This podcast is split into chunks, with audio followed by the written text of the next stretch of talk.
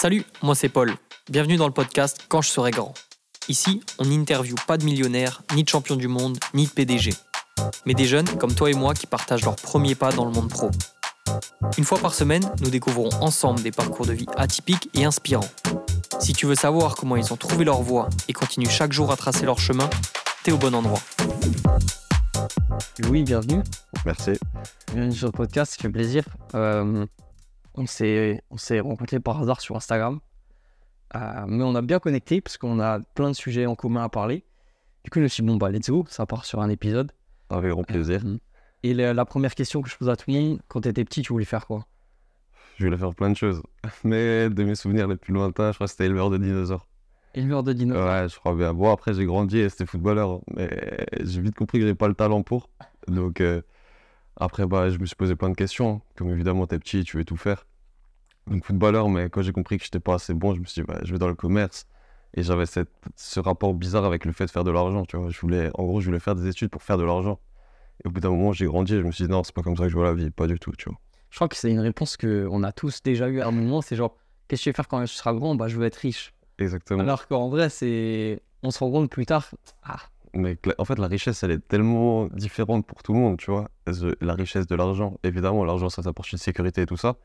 Mais tu as une richesse, une richesse de la famille, une richesse de, surtout mentale, de ce que t'apporte ton travail tous les jours, comment tu t'informes, comment tu te formes. Et c'est ça, pour moi, la vraie richesse. C'est voilà, pas que l'argent. Évidemment, c'est important, mais pas que ça.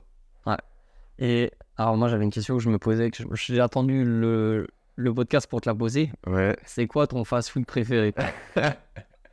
Alors là, c'est une question piège de ouf, hein. Piège de ouf. Franchement, alors là, j'ai même plus le goût des fast-food en bouche, mais si je dois choisir un, je dirais, euh, bah, c'est le kebab. hein. Euh, Kebab.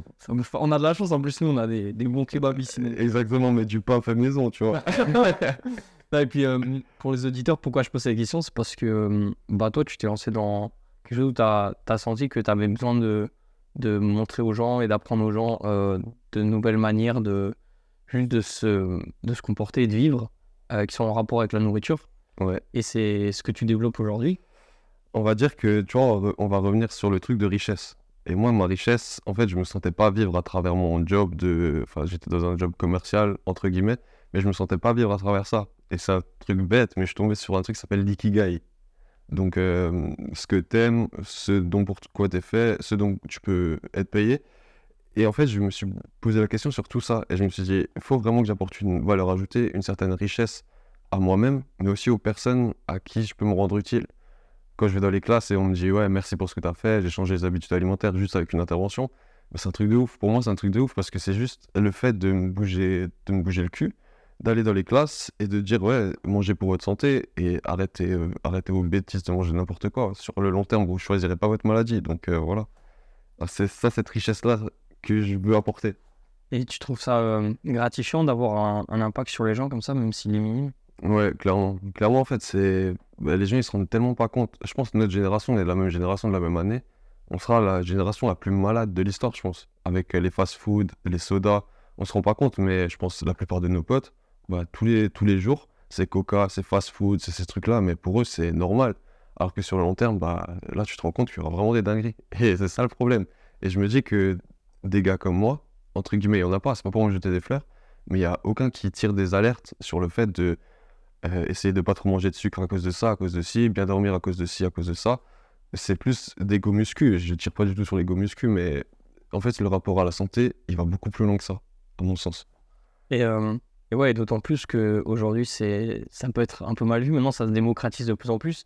Et même moi, je sais qu'il y a 5 ans, si tu me parlais de quelqu'un qui était vegan, moi, j'aurais peut-être eu le sourire aux lèvres et j'aurais moqué. Mais en fait, aujourd'hui, bah, ah ouais, bah, le mec, il est sûrement en bien meilleure santé que 95% des gens parce que il fait attention euh, à ce qu'il fait pour la planète, mais il le fait aussi pour lui parce que, en fait, euh, si t'es vegan, théoriquement, t'as moins, moins une cochonnerie que, que si t'as de la viande de mauvaise qualité, tout ça, tout ça. Donc, Euh, ouais, je te, je te rejoins sur ce sujet-là. Après, le problème, c'est que tu as des personnes véganes qui vont manger encore des produits ultra transformés. exact. des produits avec plein de dingueries à l'intérieur. Après, la plupart du temps, ces personnes-là, ils sont alertes de tout, de, de tout ce qui se passe.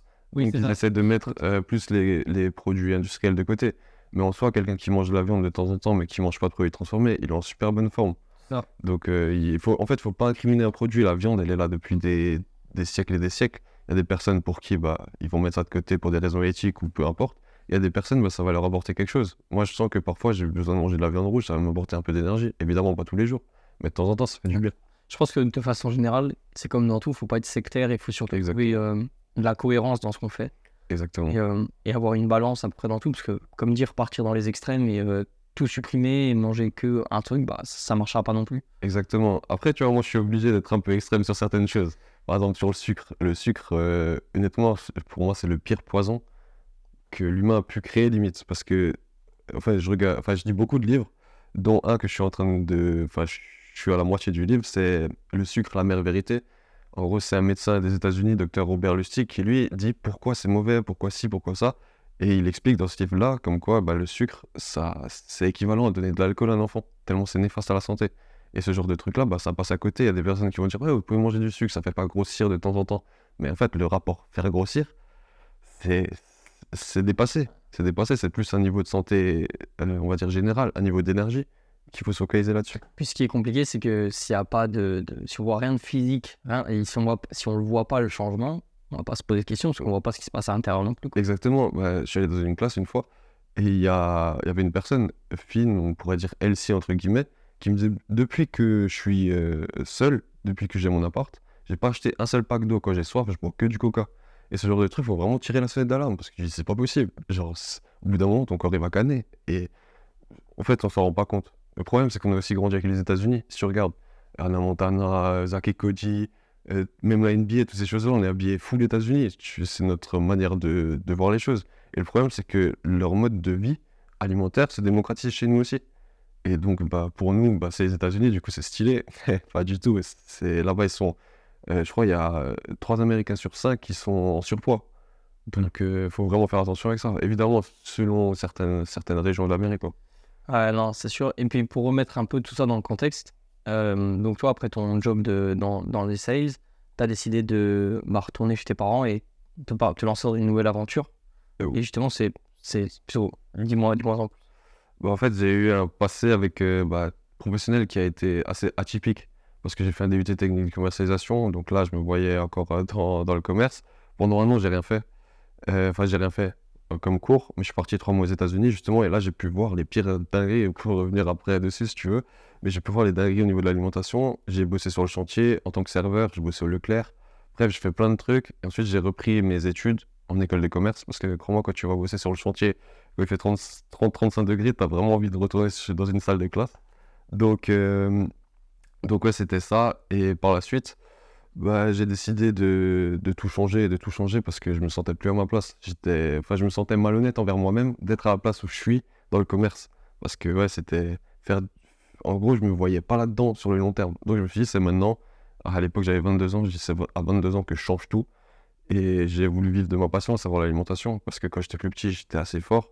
Ensuite, j'ai voulu changer mon alimentation. Je voulais faire une prise de masse. J'avais je mangeais que du poulet, j'ai des crampes tout le temps, je suis fatigué tout le temps, je comprenais pas. Et là, je me suis formé et j'arrête pas de me former parce qu'en fait, j'ai vraiment compris que c'était ma passion. Ça m'anime plus que le foot à l'époque.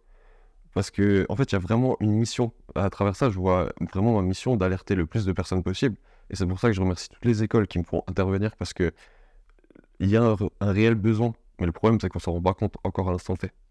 Ouais, et puis je pense que cibler les écoles, c'est aussi malin dans le sens où euh, un élève qui est en bonne santé, c'est un élève qui performe beaucoup mieux. Exactement. En fait, c'est tellement, c'est tellement lié, le, le, la réussite scolaire, la réussite professionnelle, la réussite dans tous les cas, c'est lié avec l'alimentation. Parce que nourrir son corps, c'est nourrir son esprit. Et bien sûr, si tu nourris de fast-food et de coca tous les jours, au bout d'un moment, tu vas péter un plomb. Et ton corps bah, il va dire Ouais, non, je suis fatigué, je veux plus rien apprendre. Et puis, même à l'autre extrême, euh, j'ai des potes qui ont fait des années de passesse où en fait, ils bossent comme des malades, mais ils, ils, tournent au Red Bull et au plat préparé. Et en fait, peut-être que tu n'optimises même pas ton travail à cause de ça. Exactement. Et même, euh, ouais, ces études-là, par exemple, bah, mon ostéo, à l'époque, il m'avait dit, ouais, il, était, euh, il faisait ses études super, euh, super intensif et tout, alors que c'est le métier de la santé. Il mangeait que des produits industriels et maintenant il peut presque plus rien manger parce qu'il est devenu allergique à tout. Donc tu te dis, en fait, les métiers de la santé, d'abord, il faut vraiment comprendre euh, l'importance de l'alimentation. Et ça, je trouve ça fou parce que on l'oublie totalement. Il y a des produits miracles qui sortent tous les jours. Effet détox, perte de poids, je sais pas quoi, je sais pas quoi, toutes ces conneries. Bah, je ouais, c'est le truc des influenceurs, on met ça à la poubelle. Genre, c'est vraiment manger naturel, manger, manger le moins transformé possible pour faire plaisir à sa santé et être heureux le plus longtemps possible dans sa alimentation. Est-ce que tu as eu une éducation particulière euh, de par ta famille avec euh, la nutrition ou... Bah, on va dire, euh, ma grand-mère, quand j'allais chez ma grand-mère, bah, c'était cuisine de grand-mère. Euh, donc, euh, on va dire que je faisais pas attention. C'était, bah, je pense, j'aimais beaucoup le sucre quand j'étais plus petit. Et ma mère, euh, c'est différent. Ma mère, bah, vu que j'étais fort, comme je t'ai dit, bah, elle cuisinait de, de en mieux à la maison, légumes, tac, tac, tac. Et puis, j'avais, en fait, j'ai toujours eu ce caractère de euh, ce que je veux, je l'ai. Je peux faire n'importe quoi, je l'ai. Et à l'époque, bah, quand j'avais faim, n'importe quel stratagème, bah, je mangeais. Et maintenant, bah, en fait, je me suis rendu compte, bah, tout simplement, j'ai pris dans les dents. C'était euh, ouais, vers 12 ans où là, j'ai vraiment compris que ça fait mal quand t'as des personnes qui disent gros ça, gros tas, des trucs comme ça. Tu prends. Donc, euh, ce que je faisais, c'est que poulet poivron tous les soirs. J'allais courir, du coup j'étais pas forcément en bonne santé, mais mes parents m'ont toujours aidé de ce point de vue-là, euh, vu que je pense qu'ils ont compris, j'en ai jamais vraiment parlé, mais ils ont compris que je souffrais à cette période-là, donc euh, bah, ils m'ont toujours aidé. Ils m'ont jamais mis, voilà, ils m'ont jamais mis de pression quoi que ce soit, mais là, mon mode de vie, je pense, niveau alimentaire, il y a très peu de choses à changer parce que je suis vraiment bien, de l'énergie tout le temps, j'ai plus de ballonnement, plus rien. Je- et la vie, elle est totalement différente. Donc si je peux encourager certaines personnes à le faire, je peux que dire oui. Et de toute façon, je pense que euh, c'est un, un débat compliqué pour tout ce qui est alimentation. C'est souvent partiellement de la faute des parents, entre guillemets de la faute, parce que jusqu'à 15 ans, tu peux dire à un gosse de 14 ans, ouais, c'est de ta faute si t'as trop mangé, parce que c'est sûr, si les parents à la maison, ils ramènent euh, des Kinder Bueno toutes les semaines, euh, C'est, ouais, c'est ça. En fait, le problème, honnêtement, euh, l'an dernier, septembre, je me rappelle, je suis allé faire des courses.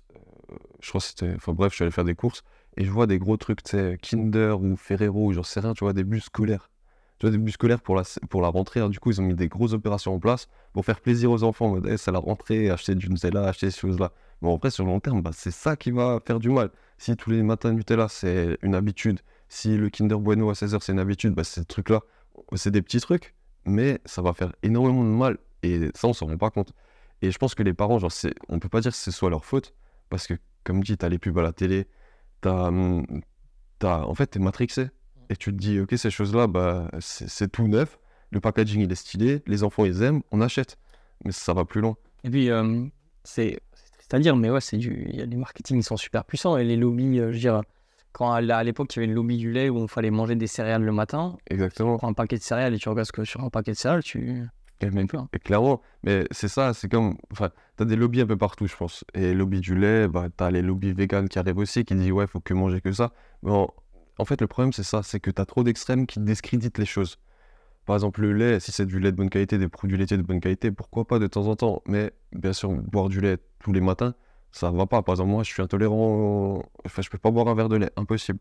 Et c'est comme manger de la viande tous les jours. Enfin, bref, en fait, il y a trop d'extrêmes. Et c'est ça le problème, c'est que faudrait pas prendre le bon parti de chacun se, se- essayer son- sa propre alimentation parce que c'est ça le plus important. Tu veux pas savoir ce qui est bien, ce qui est pas bien. Tu peux juger les véganes, tu peux dire que ouais, ce qu'ils font c'est pas bien. Au final, si t'essaies pas, tu peux pas savoir. Ouais. Donc au lieu de l'ouvrir et pas savoir, essaye et ensuite tu parles. Ah, et puis, alors pour remettre dans le contexte pour les auditeurs qui pensent qu'on est des fous furieux de la, de la diététique et de la nutrition, ça serait quoi les conseils simples pour quelqu'un qui doit. Voilà, il, il, est conscient qu'il y a un problème. C'est quoi les conseils simples qu'il peut mettre en place facilement?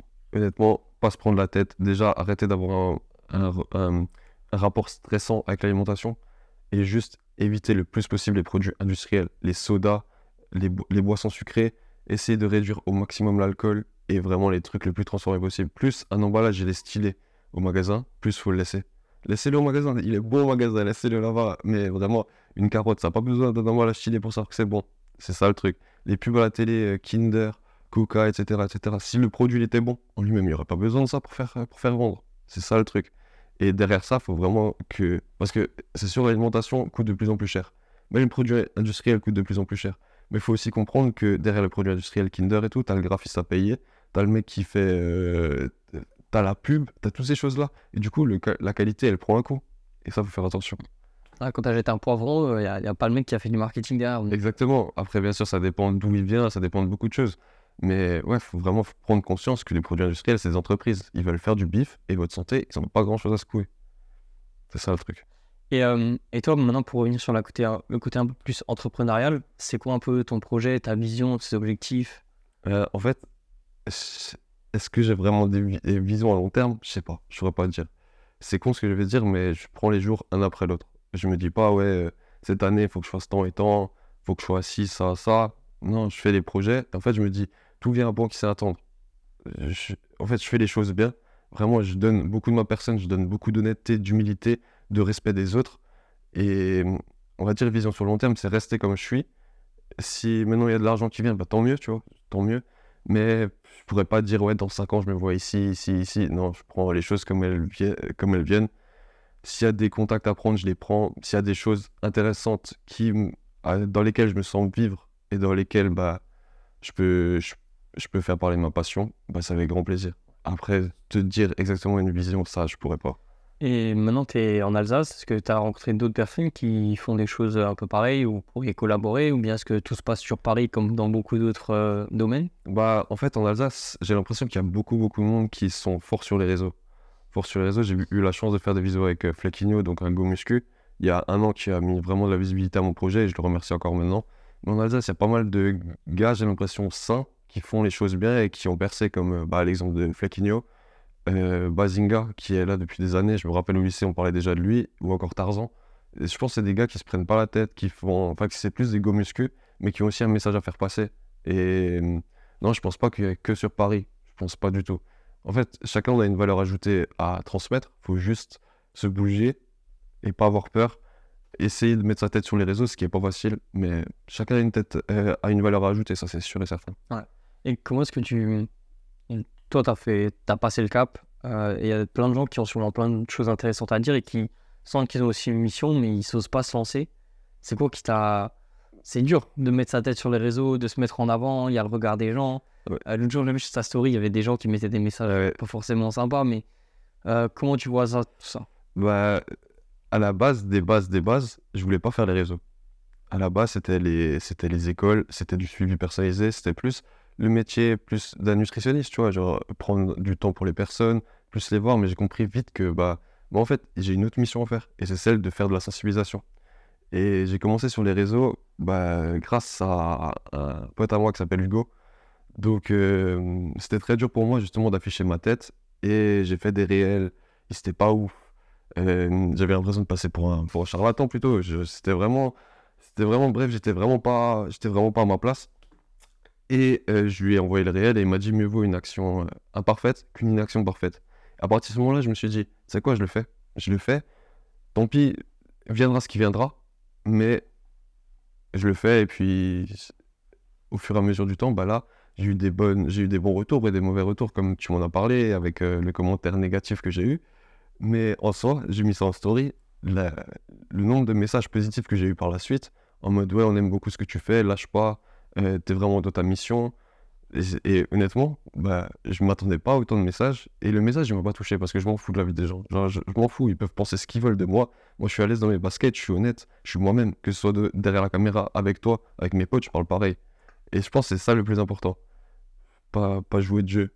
Honnêtement, je suis fier de ce que je suis. J'en ai. Et comme dit, je suis personne. Hein.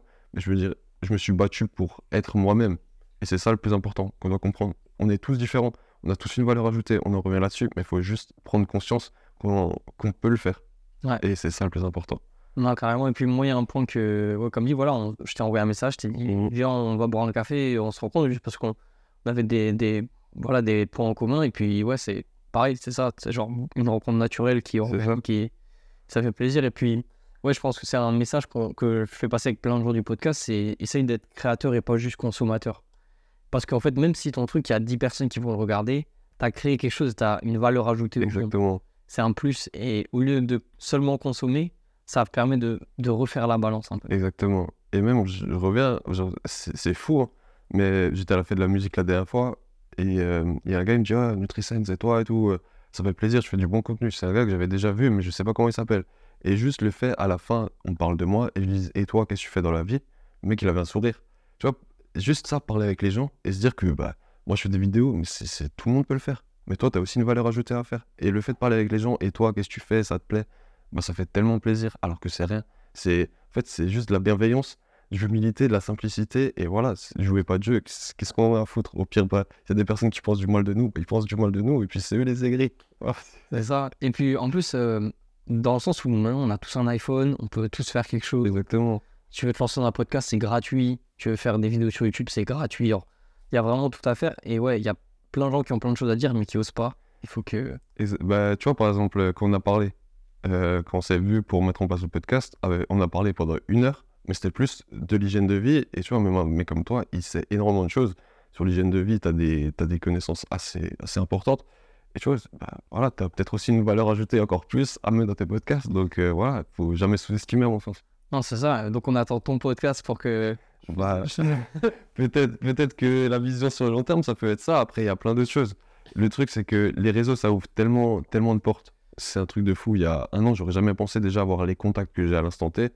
Et en fait, je me dis, si maintenant je venais à péter sur les réseaux, bah là, tu vois, l'entrepreneuriat, ça prendra une toute autre dimension. Parce qu'en fait, le fait de créer, le fait que ce soit toi, que ce soit ton bébé, que tu l'emmènes du plus bas pour l'emmener au plus haut, moi, c'est ça qui me fait vibrer. Tu vois, que, que tout simplement, je sois fier de ce que j'ai fait et que, et, toujours en étant cool. Tu vois, il y a des personnes qui se lancent dans l'entrepreneuriat, qui sont stressées. Après, là, je vais être honnête, je passe dans une période difficile. Une période difficile parce que les écoles sont fermées et j'ai besoin de bosser. Tout simplement, j'ai besoin de bosser, j'ai besoin de voir les étudiants, j'ai besoin de sentir que je suis important. Donc là, niveau hygiène de vie, c'est un peu plus compliqué. Je dors moins bien, je suis un peu plus stressé parce que l'hygiène mentale, évidemment, c'est tout aussi important, mais c'est les montagnes russes, tout simplement. Mais voilà, faut.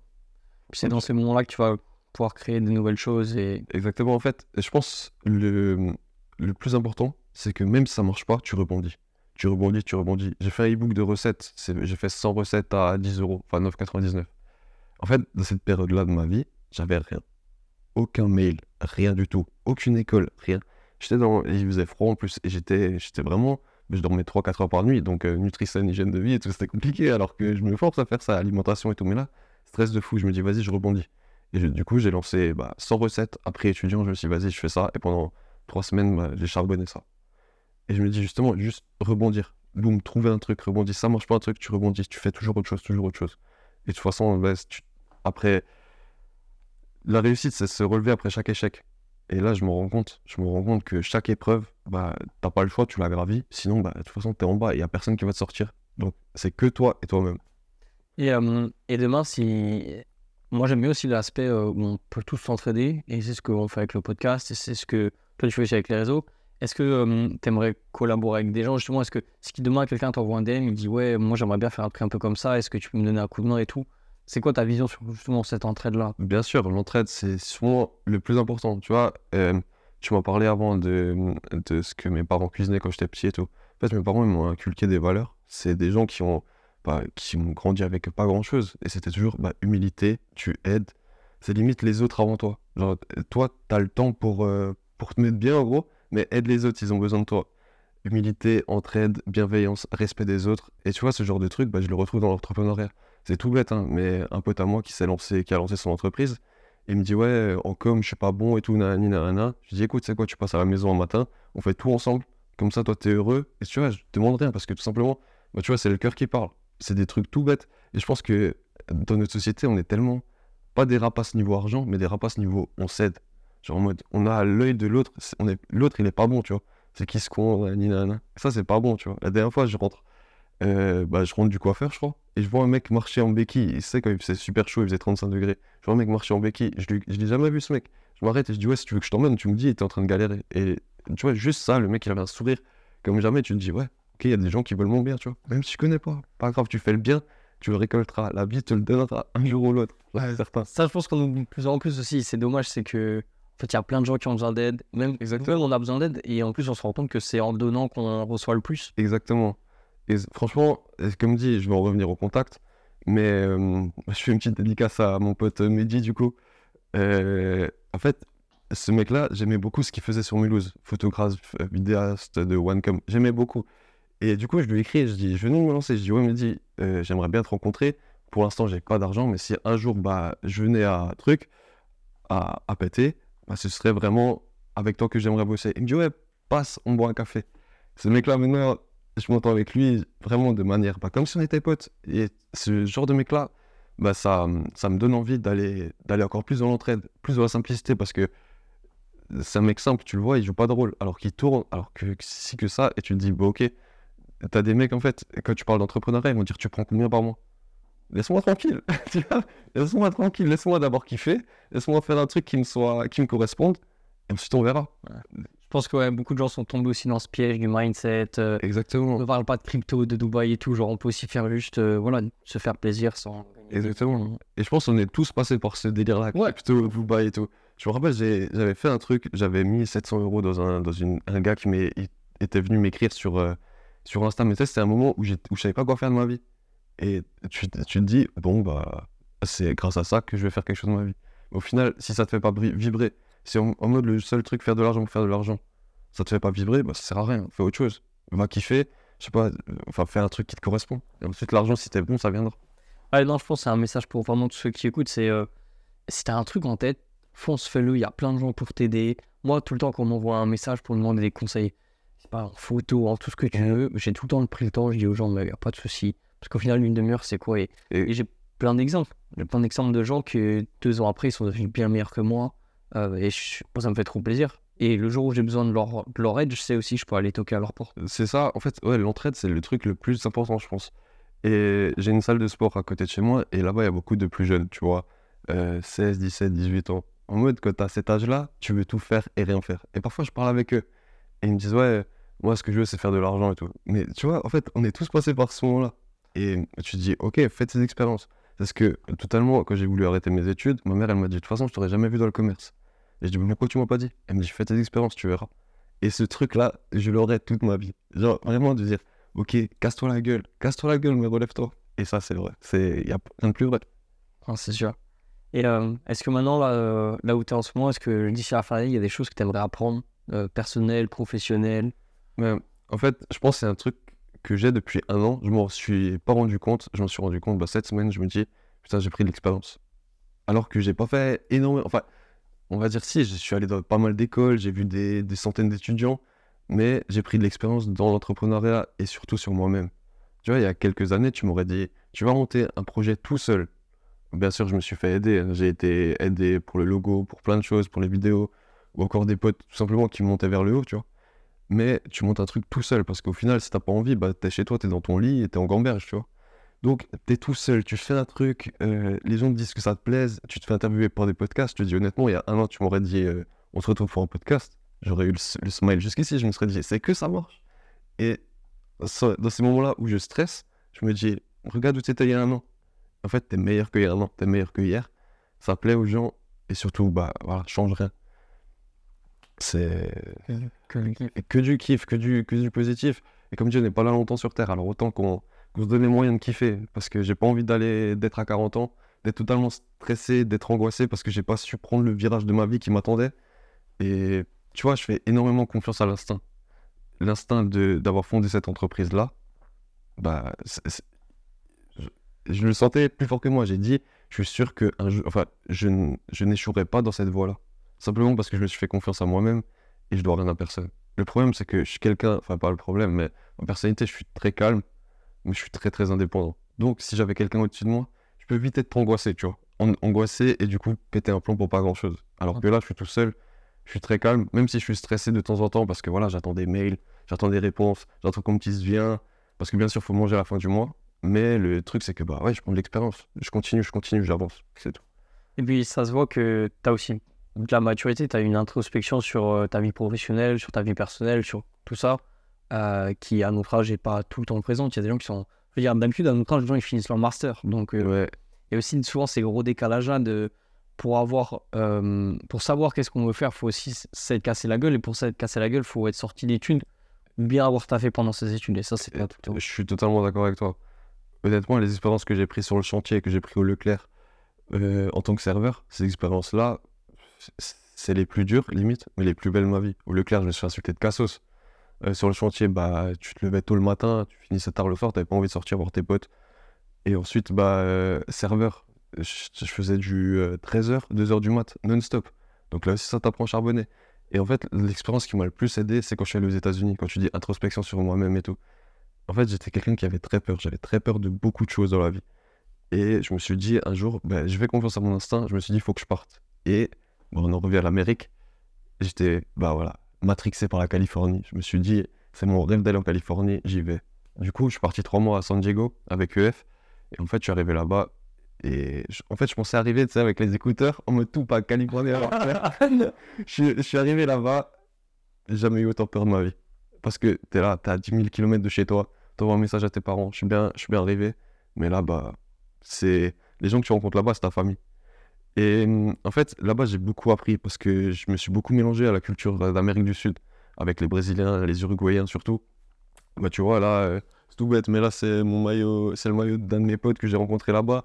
Là, on m'a offert un maté qui vient tout droit d'Uruguay. C'est des trucs comme ça. Et en fait, ces expériences-là, bah, ça m'a aidé en tant qu'homme. Tu vois, de me dire, ces personnes-là, bah, c'était ma famille le temps d'un instant mais en fait, c'était tout le temps le sourire. Et c'est la différence avec la culture française. Alors, j'aime la France, j'aime les Français, vous inquiétez pas, mais tu vois, tu voyais des Français, ils se voyaient entre eux, ils souriaient pas, tu vois. Je vois un mec dans l'ascenseur, je dis, ah, t'es Français? Il me dit, ouais. Je dis, ah, tu viens d'où? Nantes. Et toi?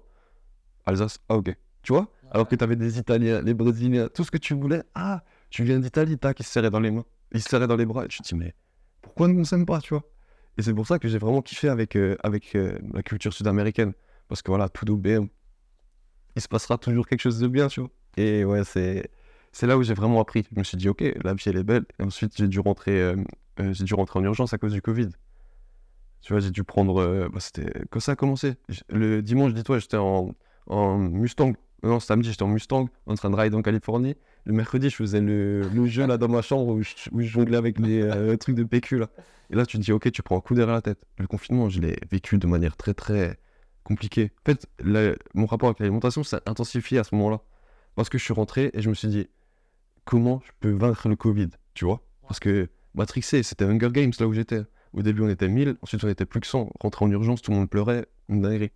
Et du coup, je, me, je, bah, je, regardais sur internet, tac, antioxydants, tac. Je me suis dit, ok, c'est pas mal, si, ça, ça. Et ensuite, boum, alimentation. Je me suis dit, il n'y a pas plus vrai que l'alimentation. Et après, je regardais, tu les trucs que ton alimentation soit ta seule médecine, Hippocrate. Et là, tu te dis, ok, ok, il y a quelque chose. Et de fil en aiguille, bah, je, me suis je me suis informé, je me suis formé, podcast, livre, et là tu te dis, ouais, c'est vers là où je veux aller. Le message, il est là-dedans. Ah, carré, ah, ça fait plaisir. Est-ce qu'il il euh, y a des, des, gens qui t'intéressent, que tu aimerais bien voir me, venir sur le podcast pour que, pour que je discute avec eux? Des gens qui m'intéressent sur Mulhouse des, des, métiers, ça peut être des, des, métiers, tu me dis, ça peut être un, un pilote ou de façon générale. En fait, je pense que tout le monde peut être intéressant. J'ai regardé, j'ai regardé tout ce que tu fais, que ce soit des politiques, des, chefs d'entreprise, euh, des DJ. Euh, tout est intéressant. En fait, on a tous une valeur ajoutée. Exact. Est-ce qu'il y a quelque chose qui m'intéresserait plus que d'autres? Ça, je ne saurais pas trop dire, tu vois. Je, pense, comme dit, que je mets personne sur un, sur un piédestal. Pour moi, est-ce que tu interroges quelqu'un, on va dire, avec un métier qui n'est pas fou aux yeux du monde, à, quel, à quelque chose à nous apporter, comme quelqu'un bah, voilà, qui est politicien donc, non, si j'ai juste un conseil à donner sur ça, c'est interviewer les personnes qui, qui, font le bien sur Mulhouse et qui, ont le même, qui ont le même projet que toi. Et puis, dans tous les cas, c'est intéressant. Let's go. merci en tout cas. Merci à toi. À très vite. Ciao. Merci d'avoir écouté cet épisode de Quand je serai grand jusqu'au bout. N'hésite pas à le partager dans ta story ou à l'envoyer à un ami. Et si ça t'a plu, tu peux suivre le podcast et lui laisser une note de 5 étoiles. Ça va me permettre de gagner en visibilité et de te ramener des invités de folie. Et si tu as des recommandations, n'hésite pas à me les envoyer sur Instagram quand je serai grand podcast. D'ici là, n'oublie pas d'être fier de toi et de bosser dur. On se reparle dimanche prochain. A plus